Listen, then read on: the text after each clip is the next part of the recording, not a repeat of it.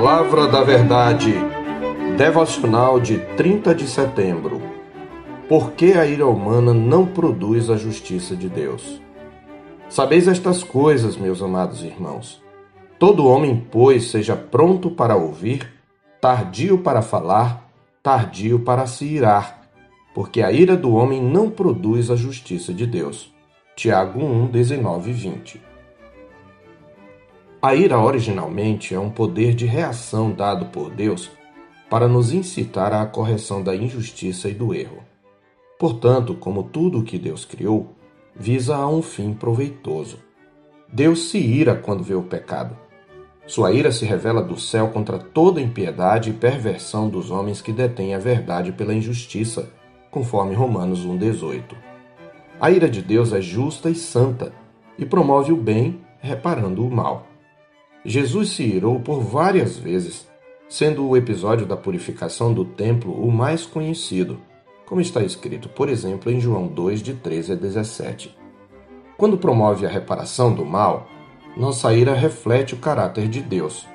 Por isso a palavra de Deus nos recomenda: irai-vos e não pequeis. Salmo 4, 4a e Efésios 4, 26a.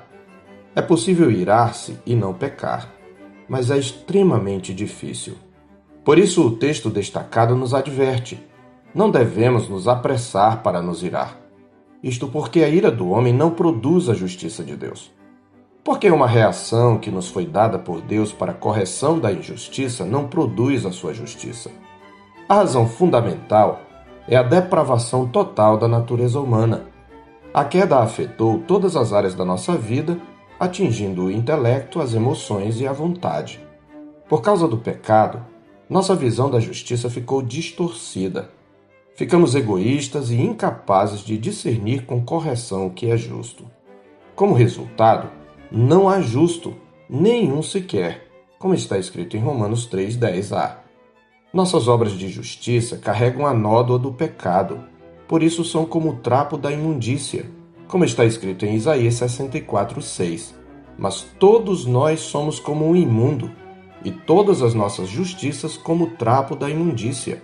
Todos nós murchamos como a folha, e as nossas iniquidades como um vento nos arrebatam.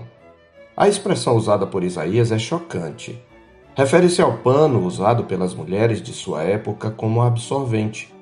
No contexto da antiga aliança, não se tratava apenas de higiene, Fluxos corporais, tanto do homem como da mulher, estavam incluídos na ideia de uma impureza cerimonial que simbolizava o pecado. Leia Levítico 15, por exemplo. Assim são nossas obras de justiça. São como pano imundo que não apenas não limpa a sujeira, mas é contaminado por ela. Por isso a ira humana, que é sempre uma reação contra o que consideramos injusto, não produz a justiça de Deus. Outra razão decorrente da primeira é o fato de que a ira humana frequentemente é desproporcional à ofensa. Isto, por sua vez, ocorre pelo menos de três formas. Primeiro, frequentemente nós retribuímos o mal além da falta. Quando somos dominados pela ira, ao invés de dominá-la, dificilmente nos satisfazemos em que o outro pague o que deve. Queremos mais. É esta tendência que leva muitos para o hospital ou para o túmulo e outros tantos para a cadeia por motivos banais. Por causa dessa tendência, até uma simples discussão sobre futebol pode dar em morte. Igualmente, esta inclinação pecaminosa tem assassinado muitos casamentos, pois é em momentos de raiva que casais, muitos deles até crentes, decidem levianamente se divorciar. Em segundo lugar, a ira humana não produz a justiça de Deus porque nós nos iramos por mais tempo do que deveríamos.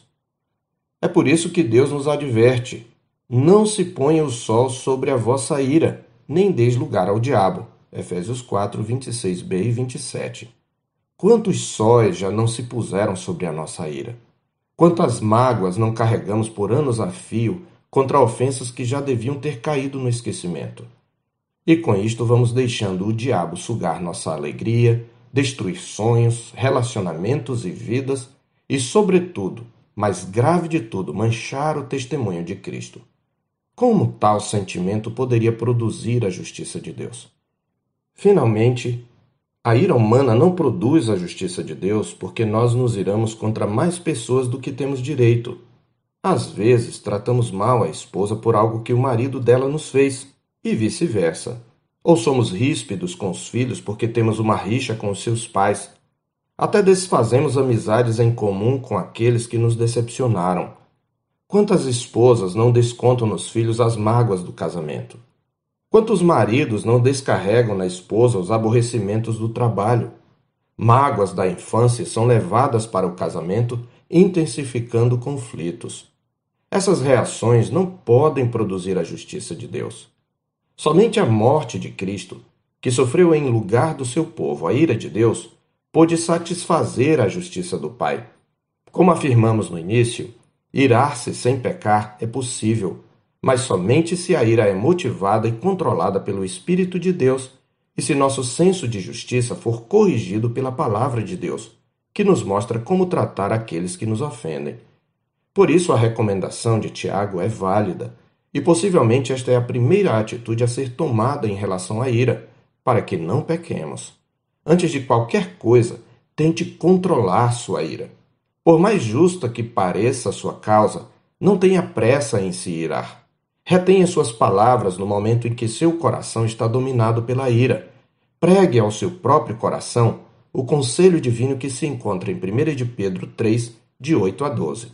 Finalmente, sede todos de igual ânimo, compadecidos, fraternalmente amigos, misericordiosos, humildes, não pagando mal por mal ou injúria por injúria, antes, pelo contrário, bem dizendo, pois para isto mesmo fostes chamados, a fim de receberdes bênção por herança.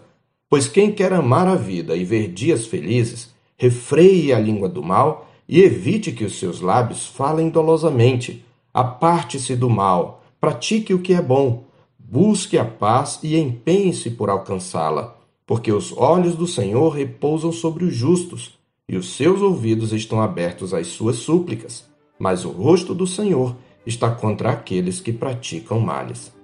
Eu sou o pastor Marcos Augusto, pastor da Terceira Igreja Presbiteriana de Boa Vista, em Roraima. Tenha um bom dia na paz do Senhor Jesus.